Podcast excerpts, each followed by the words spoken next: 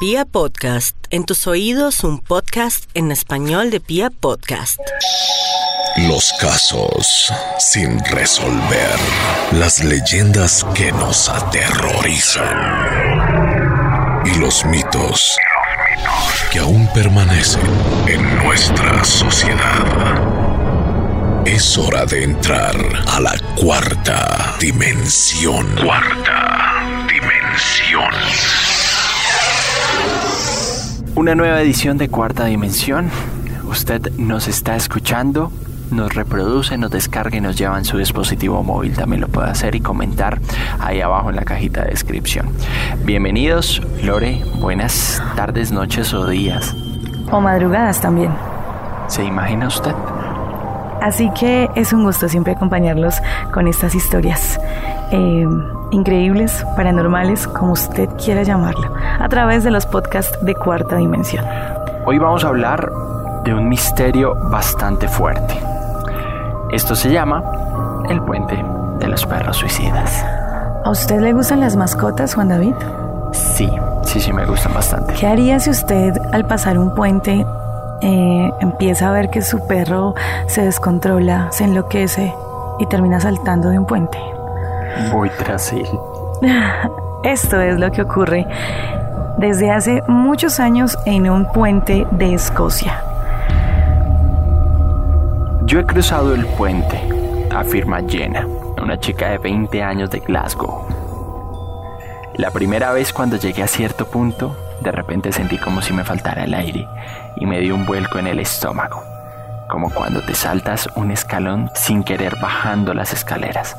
La segunda vez no podía evitar sentir que algo malo iba a pasar. Había una mujer con un perro en el borde del puente y el perro se negaba a dar un paso más hacia adelante. Luego supe que unos cuantos perros se habían suicidado tirándose desde el puente ese mismo fin de semana. El puente Victoria Overtime, desde 1950, con más de 500 perros que se suicidan en pleno día, en la mañana, en la tarde, desde el mismo punto al lado derecho del puente. Aproximadamente en el 2005, cinco perros en menos de cinco meses lo han hecho y los que han quedado con vida, si vuelven a pasar por allí, vuelven a lanzarse desde el mismo punto, así heridos. Overtime se llama el puente. Esto está ubicado en Escocia, ya lo dijimos. Esto es diseñado por el reconocido paisajista H.A. Milner, un parapetos de piedra de 45 centímetros de grosor. El puente fue construido en 1895 cerca de la carretera que lleva a Overtown House, una casa de campo señorial tradicional escocesa construida 33 años antes. El caserón está ubicado sobre una colina junto al río Clyde. Aunque nunca hayas estado allí, puede sonarte por haber servido como escenario de la película épica de ciencia ficción, El Atla de las Nubes. No solo eh, los protagonistas de esto han sido solo perros. Para el año de 1994, un soldado se acerca al puente con su bebé.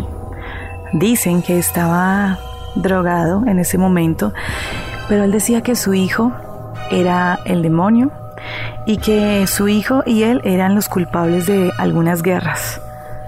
Lo que hace él es desafortunadamente lanzar al bebé y él intenta suicidarse, pero bueno, sobrevive y se la pasa de manicomio en manicomio hasta que muere. Desde la década de 1950, cerca de 50 perros han muerto tras saltar de este puente de 15 metros de altura.